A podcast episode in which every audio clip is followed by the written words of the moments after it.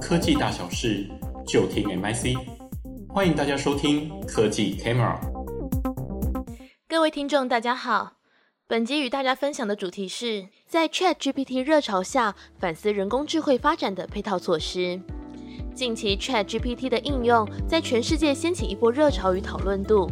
尽管众人对于它可以应用的行业领域充满各种期待，却也衍生出许多值得反思的议题，比如人工智慧应用的可信赖性、法律责任与智慧财产权的归属，以及资料治理配套措施等等。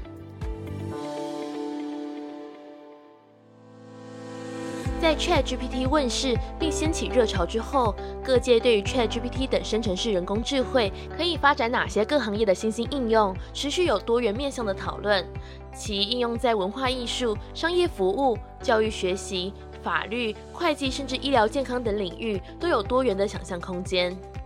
这些新兴应用如果能有效推展，各行各业已经预见它的营运可能产生重大改变。这些改变也让各界开始反思这一波人工智慧热潮可能造成的冲击。它的范畴可能远比过去人工智慧数十年来的发展都要来得广泛。过去传统对人工智慧探讨的议题，除了在技术层面之外，也有许多关于对社会层面，比如就业市场的冲击。尤其在透过人工智慧达成自动化、智慧化之后，对劳动市场将造成影响。不过，这方面的讨论已经行之有年。如何赋能受冲击劳工，发展配套辅助措施，也已经有相对成熟的发展。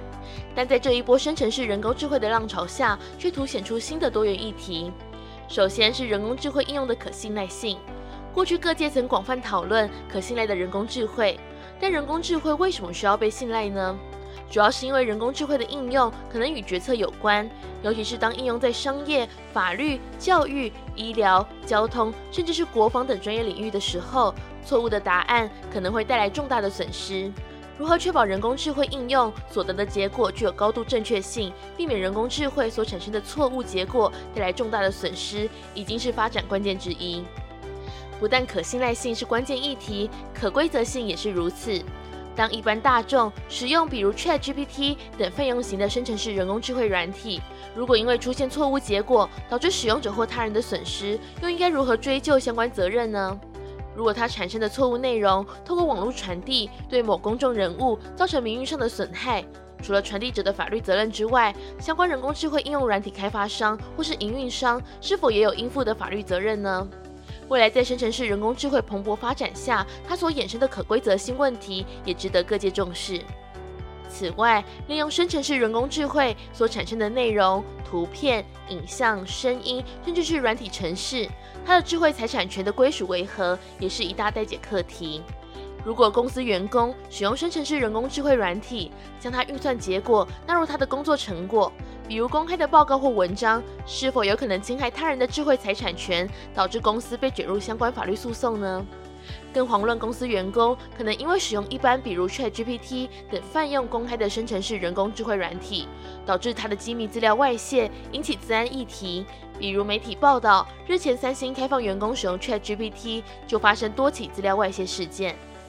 更根本的问题在于，人工智慧模型的训练往往需要大量的资料，但相关训练用的资料是否可信，资料的取得是否符合法律规范，比如符合隐私保护原则等等。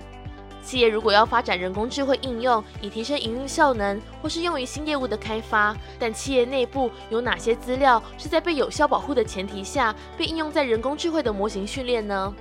又有哪些员工可以使用这些资料？